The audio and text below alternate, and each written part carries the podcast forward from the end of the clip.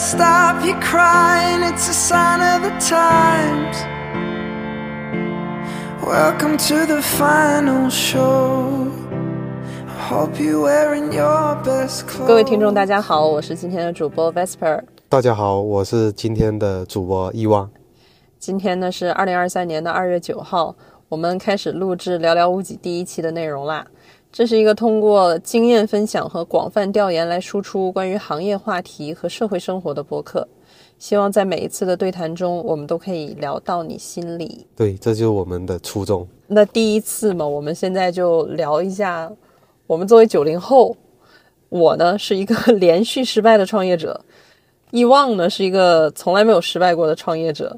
我们聊一下各自干过什么生意、什么买卖，好不好？嗯，好啊。但我觉得在在这之前，我们可以再交代一个背景，就是我俩关系现在属于上下级的关系，我们是同事，所以说大家听到的对话可能会，嗯，大家自己悟吧。这么可怕吗？我先说我倒腾过的生意吧。OK OK，我倒腾过太多事儿了，就是年轻的时候，二十出头的时候，真的很喜欢做生意这件事情。其实我学的是电影啊，嗯但是就是我总是喜欢看创业类相关的内容。然后我是初中的时候，初中即将转高中的时候，那个时候玩豆瓣儿，嗯然后那个时候很流行摆地摊儿，然后我的第一个小买卖就是跟网友们出去摆地摊儿。哦，摆地摊那是一几年的事？好像零七零六就有这个，就就已经出去摆过了。那个时候是在海口的解放路，哦，解放西。解放西对、嗯地摊天堂，嗯，对对对，那边都卖卖什么呀？你们当时？卖什么的都有，都是一些小东西。我当时卖的是腰封，我不知道男士知不知道，就是很宽的那种腰带，扎在腰中间，就是你穿一个连衣裙的话，它可以给你扎出一个线条来的那种。哦哦，见过。对，最可笑的是我是在淘宝进的货，当时买了很多这个腰封，然后也没卖出去，以至于很长一段时间我自己天天穿那种衣服，但哦，当时进货价一个有多少还记得不？十几块钱，然后我就卖二十几块钱。卖二十几块钱。对，那当时定位谁会来买呢？有想过吗？解放路的话呢，就是很多很紧跟广州潮流啊的这种衣服，我不知道你有没有小时候有没有去逛过？对，肯定便宜，对完了样式又多。对，但是我就没有去那边买过衣服，大概知道东西都是多少钱，二十几、三十几是很正常的，所以我就觉得一条腰带二十几块钱，呃，也是有市场的，所以当时你第一次一下子进了多少钱的货呀？一百来条，一百来条，100来十几块钱，一千多块钱，对，一千多块钱能在零几年拿出来，那也是不简单了。那是攒了呀，啊。嗯，那最终有卖出去多少条呢？好像是卖出去了十几二十条，一天吗？还是几天？两三天吧，你都挑周末去吗？呃，因为我那个时候就已经在准备考雅思出国嘛，然后就有一段时间我是没有去学校上学，摆地摊时间还挺多的蛮多的，都是晚上，基本上哦。天黑了出去，后面剩下来卖不掉的那些咋办了？被城管收走了，哦，因为被城管收走了，才结束了地摊生涯，简直是一个笑话。那那你们当时摆地摊的时候，有跟旁边地摊的摊主交谈过吗？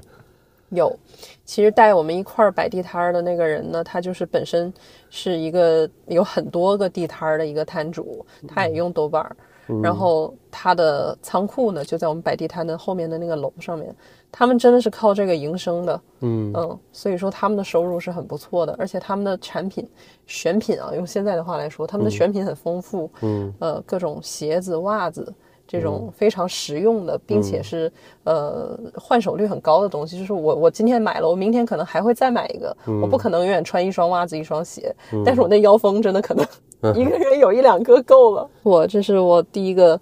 就是像玩儿一样很失败的一个经验。后来呢，就是我出国留学了之后，要即将回国的那一年，呃，干了一个外卖。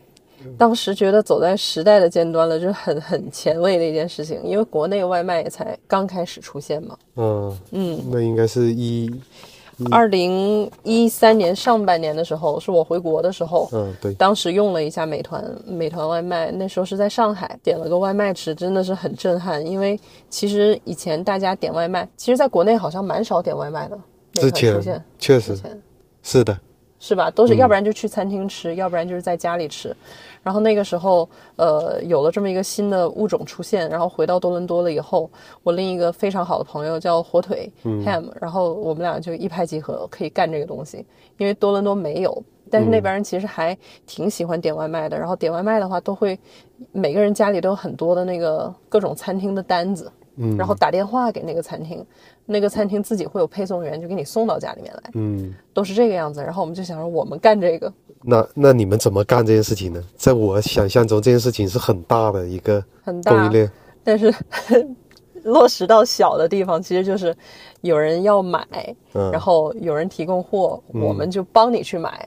然后我们叫火腿跑腿，当时我们的品牌火腿跑腿就是把一切东西给你买了送到你家。当时我们是有个微信的公众号，然后我们的微信也在加不同的客户，嗯都是一开始从身边的朋友开始的。哦嗯呃，那个时候有一个很有一个背景啊，是多伦多很多中国留学生，嗯很懒，嗯又很有钱，嗯他们冬天也不爱出门，夏天可能也不爱出门，然后他就会，呃，让我们去帮忙买东西，不管是吃的也好，用的也好。然后我们呢，就基本上是他打电话告诉我们说，哎，或者是微信告诉我们我要什么什么什么，然后我们就去这个餐厅买好了给他送过去。中间我们会按里程来收这个里程的费用。嗯呃，最让人震惊的就是我们的盈利点，当时因为只有我们两个人在干这件事情。嗯呃，并不来自于里程的费用，而是来自于小费。哦就是 小费是个很大笔的小费，里程费可能才收了五块钱，但是他们就很慷慨的会愿意给二十加币的小费。哎，这里我想问一下，里程费你们当时是根据什么去定价的呀？这一点很可笑，就是当时我们俩开的车嗯。都是油车，嗯。他开了一个呃宝马那辆叫什么，挺挺厉害的一个七系，嗯。呃，我开的也是一辆宝马的车，嗯。也是他的车，因为他那辆车不用了，我们两个的油耗巨大，嗯，然后就按这个油耗算出来了一个里程的费用。哦，这样子。对，那这个油耗，那这个配送费你们也不挣钱呢、只是你们加多少油，你们就收多少钱。我们会翻一倍嘛，哦，基本上是油钱是覆盖住了，并且还会赚。哦嗯，哦，但是小费给的比这个赚的还要多。基本上，假如说里程费一天能赚个两百多，嗯小费就会赚到四百多嗯，这个样子。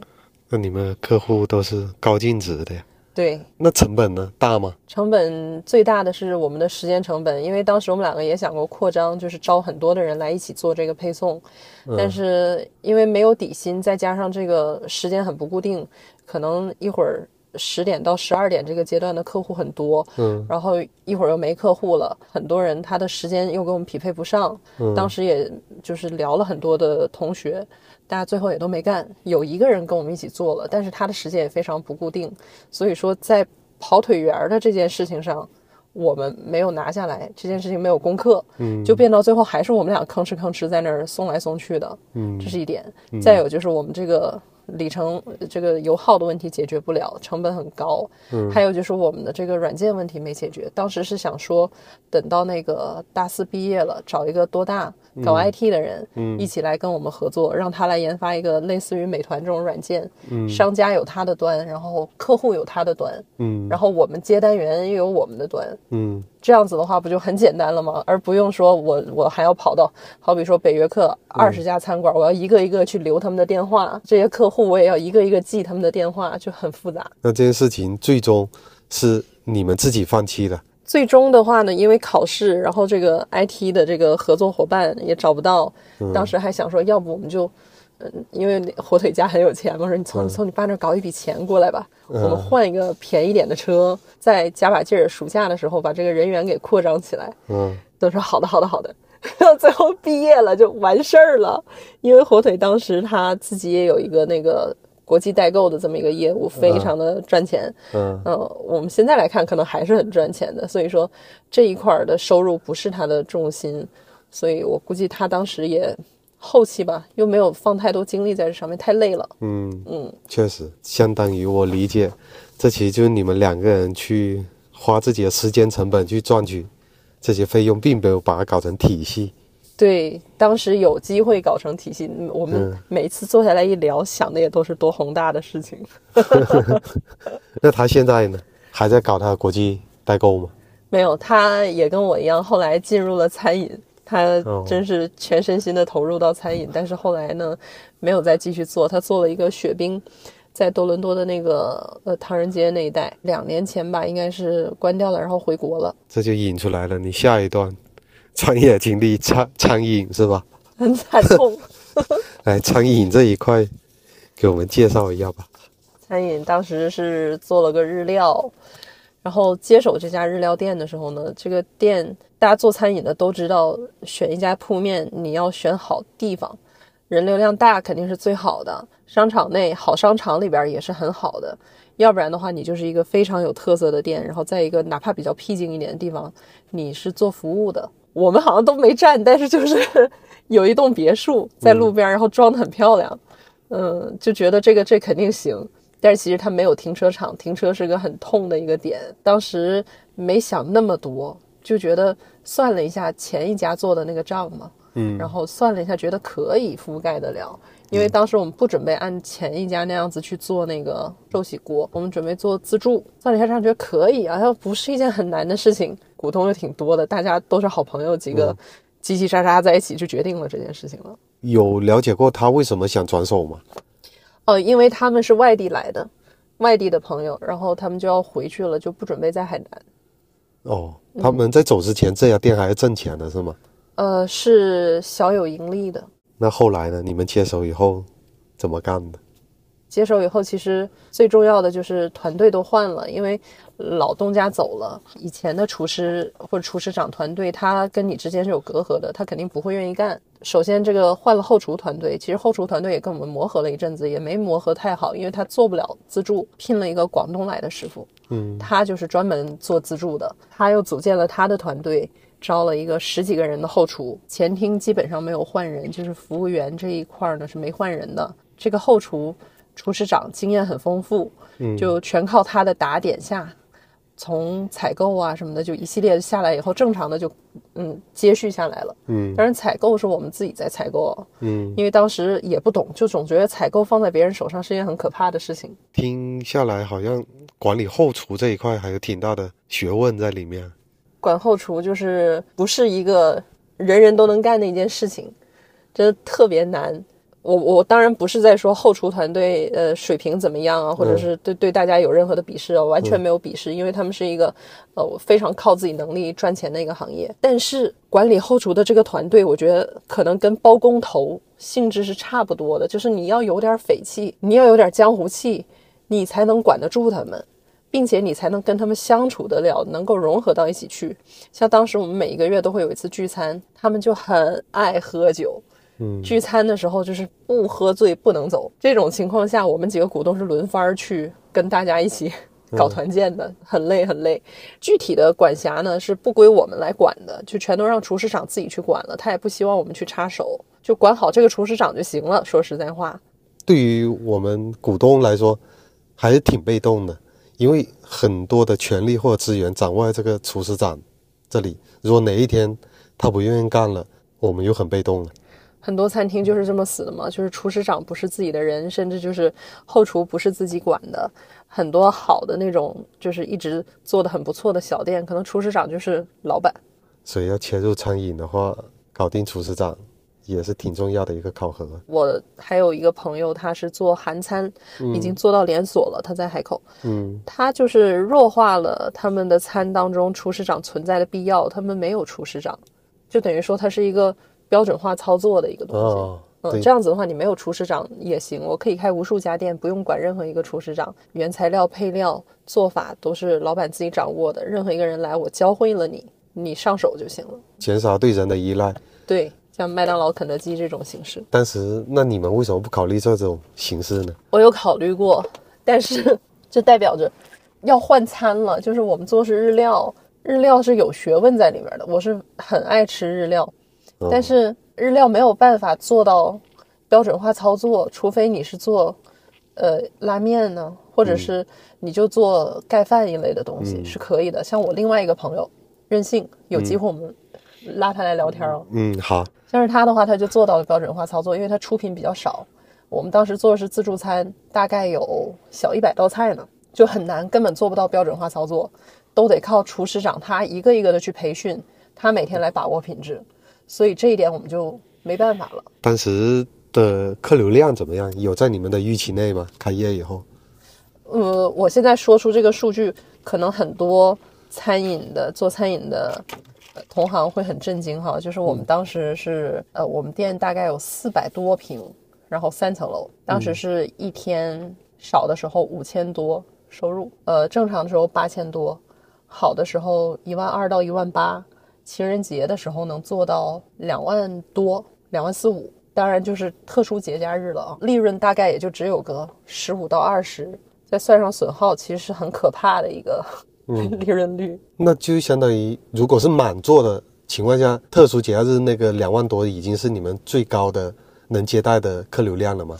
呃，也不是，因为中午其实并没什么太多的客人，因为那个地方它中午可能就比较不会有人，就是那个地理区位。呃，如果是两万的话，那那那那还是可以的，每天都两万的话那是赚的，但是就没有办法做到每天都两万。可能你们定位也是客单价得是三四百以上的用户吧？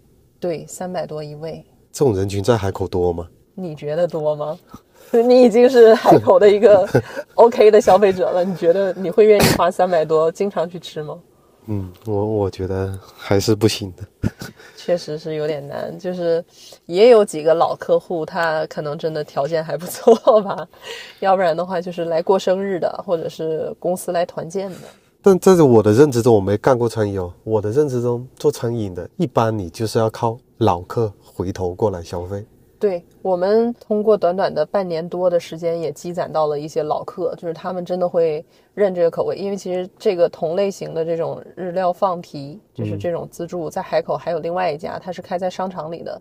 它的产品呢，就是跟我们口味来说，我我我没有偏心啊，我是觉得我们更好吃，嗯，但是它卖的比我们更贵，所以说就是有一些客人是从那儿流转过来了，还有一些就是上一家的老客户喜欢这个房子，就觉得这种日式的木屋特别的合他的心意，他就会一直的来。你最近不是也有一个餐饮的一个小想法吗？哎呀，我那个是一个不成熟的想法啊。什么样的类型？今年过年的时候，我去了趟三亚，偶尔的情况下看到了一家重庆小面，他只卖一个产品，对他只卖重庆小面，然后很小的一个店铺，但是不知道为什么，至少我当时已经不是饭点了，我是下午三点多到的，他在外面排队的人至少有三十多个人，你排了没？排了，因为我想了解一下 这个情况是怎么样的嘛，就是为为什么大过年期间有很多三亚很多的餐饮的呀？为什么就这一家重庆小面还有那么多人排队？因为它周边还有一些其他的，比如说像什么沙县呐，或者其他一些本地的小吃啊，也都有。但是唯独他家就排那么长的队，就我去排完以后吃完，那个老板也很忙，但是他不愿意跟我聊，我就留了个联系方式，我说，呃，晚上你不忙的时候，我再来找你聊一下，就简单想了解一下，因为当时他正好想把他这个店扩张，哦，就我就说我想要加盟，就以这个契机我去了解一下。本身是连锁吗？他不是，他现在就是这家店叫他自己经营起来的店，但接下来他想搞，把他这个品牌先在三亚，然后在全海南。哦，对，很好吃吗？因为我本身对面不是很感兴趣，所以我觉得不难吃，但我不知道喜欢吃面的人怎么样。但他跟我说的话就是。这里都是老客比较多，然后成本也特别的低，因为它装修的特特别简单，就沙县那种类型。对对，就那种类型，成本特别低。最让我感兴趣的一点是，它也不需要让我出什么装修费用，也不需要我出房租费用。就如果愿意加盟的话，这些都从后续的营业额里面按一定的比例扣过去，那一开始初始的钱谁来掏呢？他们来掏啊。他们掏。对哎，这样子的加盟方式我还是第一次听哎。对，但是他必须要考核你，你是真的认真要干这一行。哦，对他要考核，因为他想把他这个品牌搞好。哦，对我我我也是喜欢这样子的加盟形式，因为这样子对我成本很低嘛，我前期没有什么投入，只要我愿意扎根干这一行。那然后就像一般加盟一样，以后的原材料什么都跟他来采购，呃，你可以自己采购，那怎么能做到跟他一模一样的味道呢？嗯，他会教你啊，就是他平时在哪里买的，他可以提供给你。如果你想干好这件事情，那你可以去他那里，你也可以通过自己的摸索找出同样的供那他应商。真的是一个很 很随意、很佛系的一个加盟老板。对他，他不是那种很资本或者很商人，他就是搞面的老板，然后他非常热爱，非常热爱他的这个手艺，然后他也想把这个东西传大。所以说，当时我觉得了解到他这种模式以后，我觉得如果感兴趣的人真的想去扎身在餐饮业，跟他一起把这个品牌做好的人，我觉得这是一个很好的机会。但是后面我自己想了想，干餐饮，我可能本人还不是很有兴趣。我觉得那个是挣辛苦钱，可能要挣一些很，你要抠到很细的一些成本，你才能挣到钱。你说对了，连垃圾桶都得翻，就是每天后厨的那个垃圾桶，你得去看后厨的那些人到底有没有给你乱扔东西。就好比说，本来一条三文鱼，他可以给你骗下来更多的肉，或者一个菜那个帮他没必要切那么长，但是他给你切了很长，要不然就是那个顾客的扔掉的菜非常多，因为做自助餐会在乎这个嘛。那你前厅服务员要劝客人，就是说。麻烦您这个再多吃一点啊，或者不然我们要收费了什么的。这种东西你你就要去翻垃圾桶才知道。这个我们当时也没有这么干嘛，所以说损耗太大了。嗯，对呀、我记得这里面当时我之前的有个老板也跟我讲过，他是分享了开餐饮他自己开餐饮的经历，就是你开餐饮就是在很多常人根本都没有在乎到的细节，就决定了你这个餐饮能不能成功了。他说了好几个点，我印象挺深刻的，比如说你后厨有没有厕所，比如说你的后厨的排烟系统是否通畅，比如说你的服务员其实平均每个月的，就是离职率可能高达百分之百，你能不能马上保证充足的人员快速上岗？这些点可能这是很痛的一个点，因为我不知道在内地的情况怎么样，在海南，服务员离职率超级无敌的大，就是他今天不开心了，我明天就走了，你连人都看不到了。然后你一去宿舍，发现这人已经消失了，对。他连钱都不要。所以说，餐饮就是在这些很多常人在乎不到的细节当中，你要把握不好，很难活下去。所以我觉得我干不了这一行。现在有很多的中餐，如果真的是能做到像肯德基、麦当劳这种标准流程化的操作的话，其实它扩张起来真的可以很迅速。但是中餐难就难在，中餐它不是一个非常好流程化操作的。我记得我在多伦多留学的时候吃到的中餐呢，就肯定那种快餐类的中餐味道都都比较一般，但是它真的就很流程化操作，不管是给你炒面还是做什么咕噜肉还是什么东西的，任何一个留学生你去打工，你干一两天学会了，你都能上去炒。嗯，但是只要是中餐馆儿，里面就都很靠师傅的，就真的没有办法换师傅。所以说我也是通过我听的吧，或者说我看到的，我觉得我要做的生意尽可能避免依赖人，或者依赖某一项资源。嗯所以你这个餐饮想法是呃告一段落了，对，以往选择的是很正确的。对我这种人比较谨慎，不会轻易去干某一个行业。如果很依赖人，掌握自己掌握不了大盘的话，我不愿意去切入这个事情，嗯，自己会很慌。对我下一个就干了一个很依赖人的事情，对，是什么？生鲜连锁超市。其实很多人印象中可能开超市就是已经是很系统化的一个东西了。确实，大家看到的大超市里面，真的对人可能依赖没有那么大，嗯对体系的依赖会更大。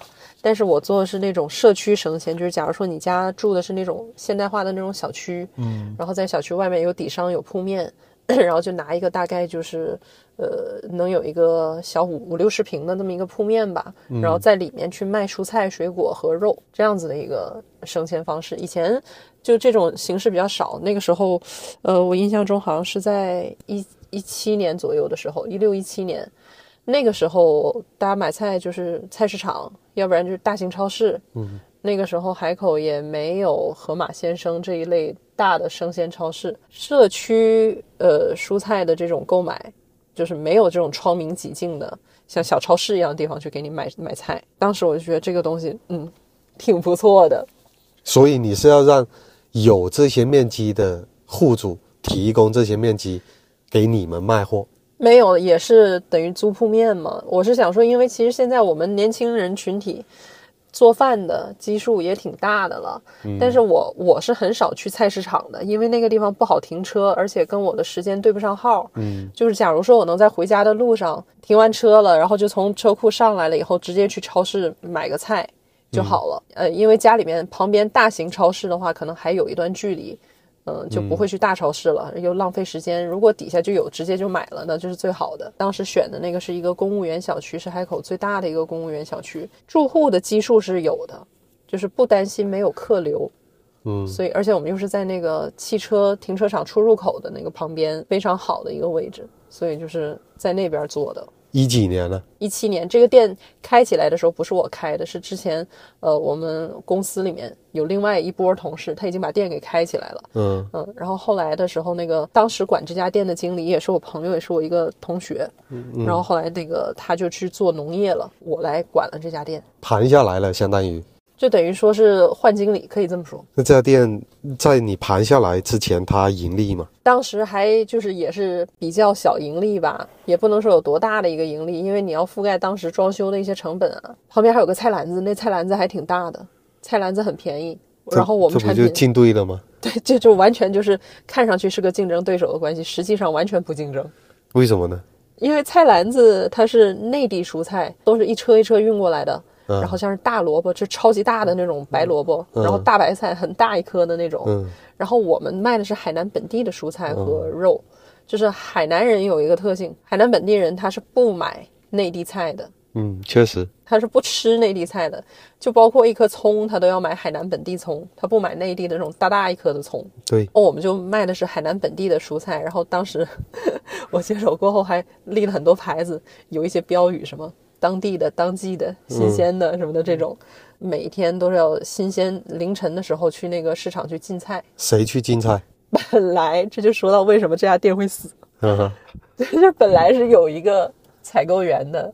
然后他的工资大概就是因为他每天只干这一件事儿，就花嗯三个小时去给你买东西。就是在凌晨两点的时候，批发市场开始上班，开始有有有人来卖菜了。他就是两点钟去，然后到三四点钟的时候搞完了就结束了。嗯，那每个月他的工资是一千五左右，是个等于说是临时工种。他家有事儿，他不能干了，不能在凌晨干活了。这种人真的很难招，愿意在凌晨工作的人。就哪怕大家可能觉得说，哎，我多个外快，这种人不是很好招吗？真的一点儿都不好招，招了很久都招不到，就是只能是我来进菜了，就变成凌晨两点多要去进蔬菜。下午本来本来有事儿没事儿的时候，我会去采购水果的，但是就就变成你强制性的，你每天必须进行两场采购，非常的疲劳。只有你一个人，没有人替换。这就是另外一个我觉得一定会死的原因，就是我我没有，我很难就是说，我自己个人心里面有一个想法，就是我不应该要求员工去做他们额外不该不该他们做的事情，就可能我也可以要求这个收银的阿姨，你每天去吧，你会开车你就去，或者是卖负责卖菜的、负责砍肉的阿姨你去，大家轮番去，谁不去你就不要干了，可能这样也不是不行。我给你加点钱嘛，对吧？嗯，但是我觉得不应该要求他们干他们本职工作以外的事情，于是就都自己干。这所以就是刚刚你说的那一点，太依赖于人的行业，所以说后面是就是因为采购这个环节导致干不下去。致命的一击，让人心碎的一击，是跟这个卖肉阿姨之间的纠纷，甚至打官司打了两年。为什么呀？这里边的这个好小猫腻真的太多了。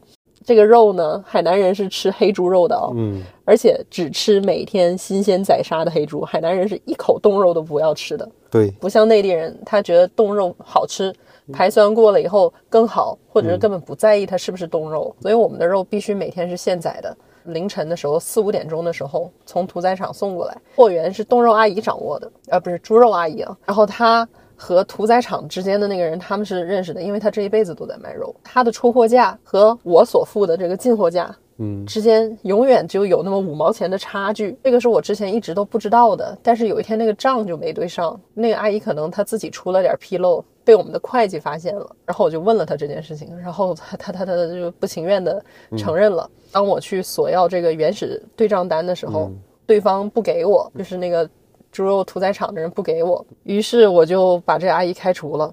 结果这阿姨就把我告了。告我的原因是我没跟她签劳动合同，这个也是我我我可以说是疏忽吧，因为她已经是老员工了，那一年可能忘了续签，这个是她告我的缘由，然后就因此打了两年官司，就是进行了一些赔偿。对，然后她呢，她的妹妹当时也在店里工作，当时我们还有一个产品叫猪肉丸，因为猪肯定会不会每天都卖得完的，然后卖不完的第二天就变成丸子，把它卖出去。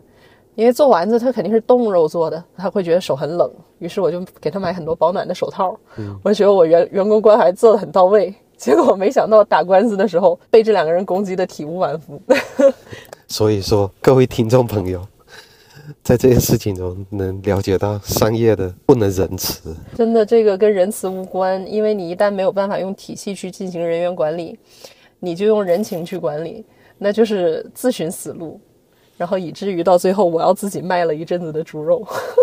确实是这样子的，生鲜也我也没有接触过，但是我个人感觉，生鲜如果说要搞成体系化，要像盒马鲜生那样子的话，那感觉从前端、后端、供应链、服务，你都要每一条线你都要明白其中环节和猫腻。如果只只靠几个人去做的话，老板就得懂全部，你才能 hold 得住全场。对，我觉得首先老板要懂全部是一定的。我觉得就像盒马生鲜负责人，他肯定不管从采购端还是货源，然后包括到他的分装，呃，一直到进了卖场的零售，他肯定每一个环节他都一定是懂的。嗯。但是在每一个环节里面，一定会有专人去负责。当时呢，像我们这么一种小店，他就没有办法做到每一个环节都有一个专人去负责。有的时候你就老板要自己上。然后这样子的话，其实很影响到你的一个扩张。当时我想说开连锁店嘛，因为只是在那一个地方开了那么一家店。然后其实当时有去谈其他的铺面，但是我就其实进货的这件事情就已经让我觉得怎么办了呢？别人都是怎么进的货的呢？人家那些大的超市是怎么进货的呢？就是因为有钱嘛，其实腰包子硬也是一点了。如果当时我有好，比如说哪怕就有一百万就够了，嗯，其实可能也能做起来。但是当时钱也没跟上，这个也是很重要的一点，没有形成一个体系化的运作。再有就是我真的不会管人，我管不好人，这一点就是最后直接让我伤心了。然后就也意识到，这种小店它只有做夫妻店的模式，它才能赚钱，因为你不需要聘那么多的人员。每一分每一毛，你自己天天都在店里盯着，你都在扒，那一定是会赚钱的，因为因为生鲜啊、肉啊这些东西，其实每天你只要卖得好，真的还挺赚钱的。所以这家店后续你是关了吗？后续我没关，就转手了。有亲戚做了一阵子，因为亲戚看我太太太累了，太可怜了，他他又觉得他可以，嗯，他做他也很累，他也很疲劳，最后转手给别人了。别人可能就是，虽说。最后接手这个人，他不是一个夫妻店，但是他是以家庭运作的方式去运营它了，可能哦，嗯，所以说这家店到现在还依然存在，因为它真的是挺不错的一个店，从位置来好也来说也好啊，然后从它的品类啊，一直以来口碑啊什么，大家都已经很习惯，那个小区人很习惯每天到这个角落来买菜了。生意是个好生意，是个好生意，就看谁来做。确实。所以这是我这辈子几个很失败、很失败、很失败的这个创业经验，然后以至于我现在就再也不想创业了。是再也不想了吗？我我觉得我不会再做跟人相关的，就是需要调动团队、管理团队的这样子的一个创业了。嗯，那有没有什么生意是不需要靠人的？做自自媒体真挺好的，你看，搞个小博客，对吧？确实，这就回归到了我们为什么要做博客。你觉得这个是博客好在哪？我我就说我个人感受，这里无关上下级或者什么的，嗯，对吧？我我觉得其实本身我是一个很内向的人，对，确实很内向。我是不爱去跟陌生人沟通，也不爱去说自己心里面的想法或者怎么样，我恐惧这些事情。但是呢，我不知道有一句话对对不对，但是总是身边的人总是给我灌输的，我只是把它表达出来，就是他说。陈一万，你你要是总是不做抗拒的事情，或者说恐惧的事情，你永远都没有办法去往上成长一点。你不做，你永远都不知道。所以说，就是基于这句话我来说，我就去做，不管做好做坏，我要去尝试一下，放开一下。那至于为什么要做这一期《寥寥无几》这个栏目呢？其实我自己也是有过自己的思考。就像前面我们说的，我们这个栏目是。要去聊一些关于行业的一些话题和真实的现状。可能通过我们的调研，就我们两个人这么说，或者说我们去邀请一些其他行业的人过来这么说，非常客客观真实的表达出一些现状，提供给大家去看。就你哪怕没接触过刚刚我们说过的餐饮啊，或者说菜篮子啊，或者是或者其他的外卖啊，或者那些，通过我们表述的这些客观现象，如果你想干的话，你可能会提前发现一些问题，或者你在听的过程中，你会觉得我们做错了。要是你来做，你会怎么做得更好？没错，对吧？这这样子的话，就我们相当于就帮大家提前踩了个坑，或者是怎么样？可能我们没有办法给大家正确的方式，但至少我们提供了提供了一些信息。对，提供了一些信息。从大的层面来说，至少我们做这件事情是对某一部分人群有用的。那这些事情，它后续想变现的话，那如果说我们的用户喜欢我们这一档栏目，觉得对他们有用。那我们还是有方式可以变现的，能帮上点小忙。对，就基于这么个想法，所以说我们就尝试做下来。可能前期我们做的逻辑混乱或者怎么样也好，但我们是真的想给大家提供一些信息，多多包涵。对对对，因为我们都不是专业出来的人，我们也听了很多的播客，我越听，我个人是越没自信。就我何德何能也能自己出来说一些话。哎，你这一点是我想做博客的原因，就是我对自己其实呃屡次的失败下来很没自信了已经，但是我觉得不管再怎么样，只要有愿意去探索的这么一个精神吧，还愿意去发现，还愿意去跟人聊，就还没有结束这件事情，就是把一件没结束的事情让它继续继续下去，所以对于遗忘来说是破圈儿，呃，是一个新的自我成长。对，嗯，其实遗忘遗忘还是有很多让人很震惊的优点，就是他的这个思考非常的有逻辑，很冷血，很冷静。他对任何商业事物的判断，其实都有他自己的一个很独特的观点。这是为什么把伊旺拉来 一起聊，一起做这件这件事情？因为我我个人的这个想法和观点，还肯定是受到局限的。基于为什么我会有这一些冷血？其实我之前并不是这样子的。你也很冲动，对我我不能对冲动肯定是有的，我之前绝对是一个冲动感性的人，嗯，但是自从是因为去年我接触了炒股，啊，你去年开始炒股，对我去年才开始炒股，人家如果炒股，如果我们听众里面有炒股的听众，应该知道去年有两个非常至少从现在回头看的话非常合适的入场的时间节点，一个是四月份，一个是十月份，这两个月份都是大盘。最低的一个点，我也就是在这两个点去进入股市的。你是恰巧呢，还是就是有备而来？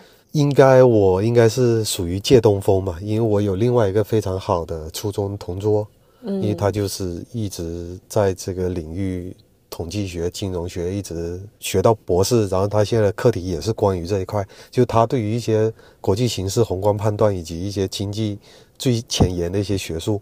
他是非常掌握的，是在四月份的时候，他跟我说，觉得这是一个合适的入场时机。当然，跟我说了很多背景故事，说服了我，让我信任他。这些我们可以放到另外一期我们再说，专门讲一讲。对，学术派炒股。对对，他说了很多让我认可的这个事情，所以说我就决定跟他试一下。结果现在我们回头去看，确实我们进入的那两个时间点都是最低的时间点。然后去年复盘。整个上证指数、深圳三百应该收益是负百分之十五点几吧？我们那个账户的收益率是正的百分之十二点二八，应该是跑赢了很多牛逼的基金经理。只是说从数据层面上来说，所以我觉得，但为什么取得这个成绩？其实每天晚上我跟他都有复盘，就是通过这从四月份到现在每一个晚上的复盘，导致了我现在这么。冷血也好，或者说理性也好，因为他就是一个极度冷血理性的人，然后他也告诉我，做任何投资判断或者商业决策，一定是要通过自己的收集分析得出的一个结论，然后你去股市上去验证。如果你去验证了，你就要坚持相信自己自己的判断是对的，当然你也要设置好止损线。这样子你就坚定不移的去执行你当初花了很多时间调研的结果就好了。因为只有你花了很多时间去调研，你认可这个结果，在中间不管别人说什么，或者说其他你接收到一些没有被证实的信息，你内心都不会动摇。遗忘的夜晚没白费，都在研究。对我，我觉得这是越跟他沟通，我觉得我越渺小，因为他是一个很冷静的人，我在他身上学习了很多。根据我的了解哈，就是你之前不是也做那个做了个民宿的这个生意吗？你那个时候也已经调研了很长时间，就是你本身就是一个挺冷静去做信息搜集，然后再进入一个行业的这么一个性格习惯。嗯，那一件事情的话，其实又依托于另外一个我的同事，他是属于安卓高级开发工程师。哦，对他也是一个极其冷静的人。你身边怎么都这么多这种人？对我身边的朋友圈，好像要么是开发，要么就是极度理性的理工男。对，所以就导致了这种情况。当时做民宿那个事情，我记得，因为我大学一毕业就去北京工作了。呃，当时是在我记得开始做民宿是在一七年还是、一八年。那个契机的话，也是因为我刚刚说的那个工程师同事，他当时正好入职了 Airbnb 爱彼迎。嗯，所以。他在里面，他就知道这个民宿当时在外国发展是多么被大家认可，这种生活方式、旅居方式是的，对吧？当时在国内好像还不是很成熟，或者说也有了，但是我不是很清楚。但他至少他告诉我了，也带我去了他们的办公室去体验。他们当时办公室中国的总部设在北京的那个叫环球一一个什么大厦里面，然后他们的会议室是。把全球装修的最有特色的民宿复制过来，对，一比一 copy 过来到他们的会议室里面，然后他们外面的办公室也是 copy 的一些其他房东的一些设计元素，然后会议室每年都会换一次，就里面他们这种企业文化宣传的就是这种旅居的氛围，让你很想住民宿。对，让我第一次接受到哦，原来住民宿比住酒店也有另外一种不同的体验。那你又不是北京人，你怎么在北京开始了这个民宿？因为大家一般来说做民住民宿，像我在国外住到民宿，都是这个房东他自己把他自己的房子给改变了一下。对，当时是确实有这种情况，但是所以我们就基于这个情况，我们去调研了，就是北京市有哪几种类型的民宿，以及每一种类型的民宿都是什么样的顾客愿意去住，我们必须要去把这个。细分领域的市场，我们得调研清楚，我们才能知道我们去切入哪一个。如果仅仅只是说民宿很好，在外国很火，我觉得在国内也很火，所以我也想做民宿。那这个需求太宏宏观了，我就不知道从哪切入了。所以说，必须要把它往下一层去拆分，去做细分领域的事情。我觉得这个我还真没想过，就是以为民宿它就是民宿了，它内部还有一个。划分吗？对呀，你就如果大家住过民宿的话，应该你们筛选的话，你都会有一些平台都会给你好几种类型，比如说适合亲子出游的，适合有山有海的，或者说适合城市的大商场的 shopping mall 的，或等等，它会有这几种类型。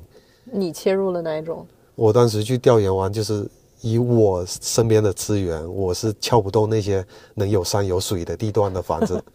我也撬不动那些非常高大上的别墅或怎么样，我也花不起很多的钱去做一番软软装或怎么样，嗯，所以我只能走一条最经济实惠、投入成本最小的路。我就是提供大家来北京一个睡觉的地方，安静、干净就好了，对吧？因为北京的流量确实也大，因为这也是因为它在 rbnb 它有数据能得到北京不像其他的旅游城市有淡旺季那么明显。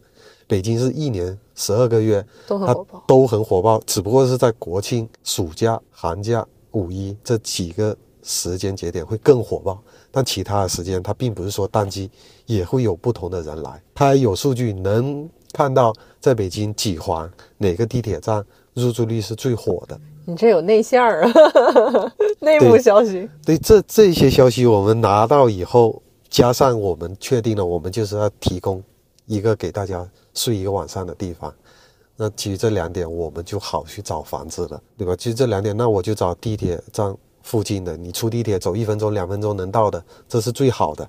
因为我们也去住过，确实这种房子最受人欢迎。因为每一个来像这样子的旅居的用户，他肯定会拖行李箱或者怎么样，他不愿意走太远，所以说能出地铁就能找到睡的地方。他疲惫了一天，这样子体验他会非常好。尤其这是我们当时筛选房源第一优点条条件，一定要离地铁站近，而且一定我们自己去走，没有拐七拐八。他近还不行，最好是能直接找到。对，直接找到，这是最好的。所以说，其实这种情况，我们第一的筛选条件是这个，第二个就是其实里面没干过的人也有坑，就是因为我们这种属于个人经营房东，其实他严格来说是违法的，就是二房东。对，是二房东是违法的，所以说一定这个小区不能有人投诉你。那个时候也没有这种。任何规范出台，对，确实也没有任何规范出台。当时，所以，但是我们要提前把这个风险转移嘛，因为也知道，如果有一天抓到，我们一定会有连带责任的。嗯，所以尽可能我们找到了这种离地铁站近的小区，我们还要再去里面溜达一下看一下，因为大家都知道，北京朝阳大妈是很事多的，很讨厌自己小区里出现陌生人。对对对对，所以我们必须也自己去巡逻这个地点，就是这里面。带着那些红袖标的阿姨都是怎么样的呀？是不是事很多啊？我们也会去咨询一下这两个条件，所以我们筛选了几套房源。其实每一套我们装修成本很低，都不到两千块钱啊。你们还给内部做了一些装修？对，必须要有一些小插画啊、小挂画啊，就这种花不了几个钱，但至少你至少有一种你不是出租屋的感觉吧。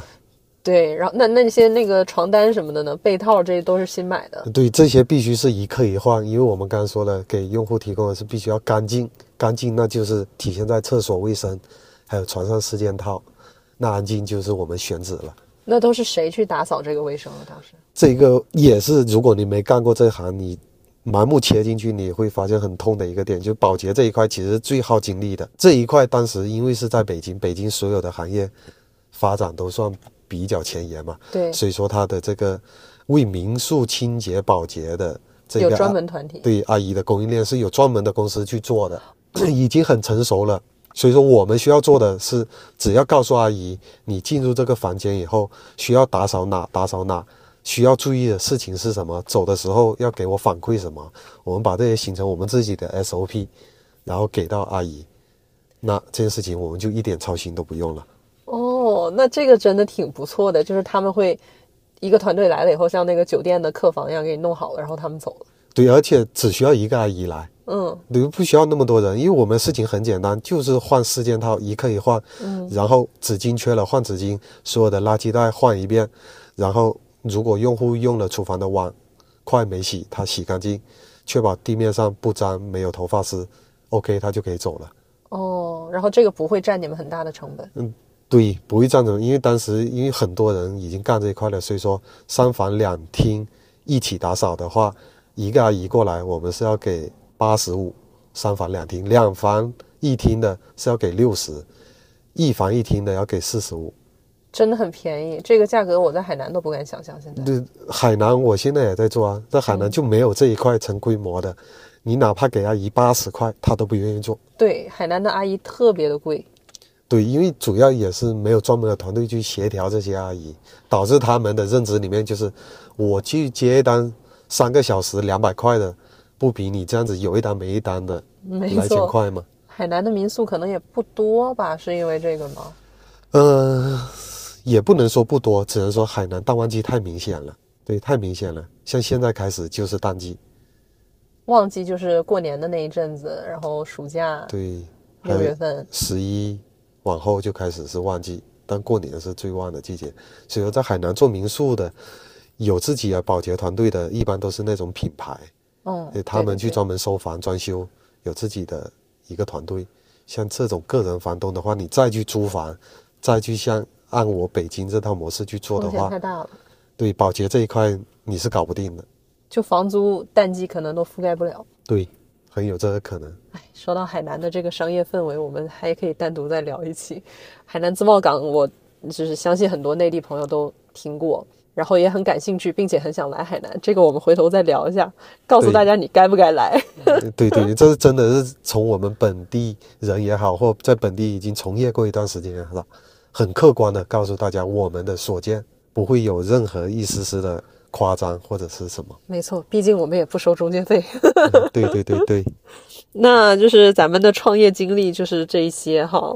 对，你觉得从以往这个冷血的角度来看，你觉得现在的不管年轻人也好，或者任何一个年龄段的人也好，现在的社会氛围再去创业是个好的选择吗？呃，其实这个话题，我前段时间跟我那个同桌也聊过，只说我代表我俩的观点，就是说创业在现在这个时候，只要你找对了方向，你热爱的事情，现在绝对是一个很好的时候。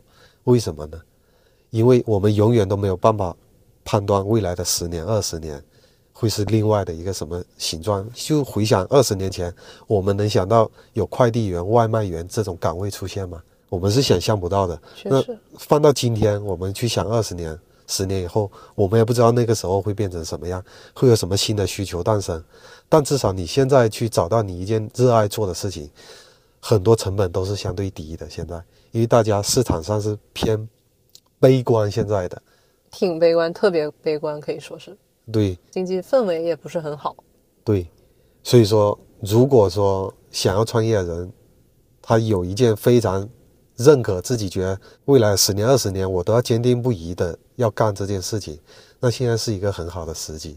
那他是不是有一个大前提，就是你得经过多方调研、各种的数据去呃支撑你的这个决定？你这个行业确实是一个有未来、有前景的行业，而不是像假如说我们刚任何自己之前干过的一件事情，我继续来做餐饮。对，这个其实要展开来讲，也是一个。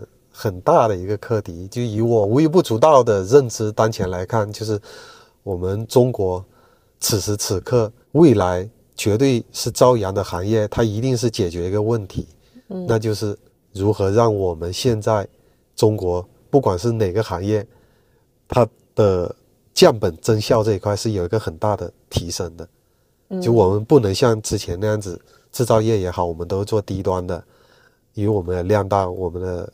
人便宜，人力便宜，所以说我们要做这些。但如果永永远我们中国都做这些的话，是在国际上是永远都要被别人卡脖子的。没错，以往最近也在关注碳中和，这个我们回头也专门聊一聊。碳中和如果有感兴趣的听众朋友们可以留言一下，说不定我们可以一起聊一聊。我最近研究了很多很多关于碳中和的事情，把环保变成一门生意。对，因为未来中国。至少在碳中和二十年内，绝对是有很大的机会，不管是创业也好，新的岗位就业也好，你觉得呢？现在适合创业吗？我觉得我比较保守，我觉得其实创业要分很多的这么，里面有很多个点哈，像是当时我创业那一阵子，中国其实那那个阶段是有一个口号叫“大众创业，万众创新”，嗯，很疯狂的一个创业潮。导致很多人就甚至我也有可能受到影响，就觉得自己可以做，这是一个社会氛围的一个支持。但是这个支持一定是好的吗？我觉得不一定是好的。它会让很多人忽然间迷失方向，觉得我可以自己出去做一门生意，我可以当老板，我可以带团队，我可以做一个新的呃模式出来。但是不一定是这个样子的。整个社会都在创业的时候，你就要回头去想说，哎，我有没有这种特质？这个社会上的这个流动的资金是不是真的量很多，多到可以去支撑一个呃不一定很好的一个小小生意？就是大家钱包里的钱都很足吗？愿意去尝试新的东西吗？愿意去尝试你的那一门生意吗？嗯，这个也挺重要的。像现在我觉得，呃，有一点不太适合创业的，就是其实大家钱包不够鼓了。嗯嗯，然后你的生意可能呃你能投进去的钱，或者是你能够在外面找到的钱。都不多，除非你真的是一门非常好的生意，并且你是一个很好的创业者，你可以得到投资，或者你自己本身很有钱，你愿意去奋手一搏去尝试一下。现在的这个经济氛围，我觉得不太适合创业。但是就像伊旺刚刚说的，只要你经过了调研，你觉得这个是个好生意，并且你热爱，有这个激情，任何时候都是好时候。就哪怕你六十岁了，嗯，像是做那个橙子的那个老爷爷。对，褚时健是吧？对对，他随时都可以去创业，这不分时机的。更重要的是，这个人能不能创业？对对对，是这样子。你你 你是一个能创业的人吗？你觉得？我以目前我对我自己的认知，我觉得还是没没有这个创业家的精神。缺少啥？我缺少的是毅力吧。我觉得我其实不是很有自信的一个人。如果遇到一些我哪怕之前调研了，但是出了突发情况，我解决不了的事情，我就会退了。你怕的是突发状况，对，还是那个难很难很累的状况下你坚持不下去？我怕突发状状况，且我真的很难很累的去解决它了，我也解决不了。但是我觉得，如果真的你热爱这件事情，有创业家精神的人，不会有像我这样子的状态。无论如何，你都会解决它。也是，就是其实我我觉得创业最好，如果一个人创业会很累，两个人一起创业，你有一个非常好的伙伴，那是如虎添翼、如沐春风，比热恋还爽的那种感觉。能跟你互补，对，能互补。就是这个人他非常有激情，非常有冲劲，他在往前冲，他在布局种种大的事情，搞这种各种关系什么的。然后旁边的人做打辅助的话呢，是一个很冷静的去分析、去调研、去给数据，然后去给支撑。这样子的一个 team 在一起去创业，真的会成功几率会大很多。一个人同时具有这些点，这样子的人真的很少，至少我身边没怎么太看到。就是要不然这人很有激情，但是其实他心不够细，然后做决策的时候其实是有点莽撞，或者这个人非常的仔细。呃，什么东西都算得很明白，但是他做事就会很慢，很拖沓。嗯嗯，所以就是说，这个一个人呢，他能能不能当老板呢？能不能成为大厂的这种老板？嗯，这个，嗯，大家自己去判断一下。对，大家可以自己对自己足够了解的情况下，再去选择我要干什么事情。嗯，一定要足够了解自己。我我觉得我至少现在不行了。那至少你经经历过了四次，才得出这个结论。对，就希望大家不要像我们，不要像我经历这么多失败，然后得出这个结论。创业呢，还是给自己留点后路，我是这么想的。嗯，创业给自己留后路，我不知道会怎么样，因为我本身我就有点怵这个事情，我永远都会给自己留退路，不管投资也好，或者说干什么也好，我不敢 all in 某一件事情。就是你不会拿出自己所有的投资去做一件事情，对开一家店，对做一个模式什么的。对对，我一定要给自己留后路。也有一种说法就是留后路，你就没有办法全情投入。对，那这件事情仁者见仁吧。其实留后路会给自己一个安全感，尤其是在经济上给自己留后路。你创业的时候，你永远知道，哎，哪怕不行了，我至少还有一年的粮可以吃。这个我觉得很重要，可以让你安心的创业。留后路反而更能让你全情投入，一定要留后路啊，各位各位。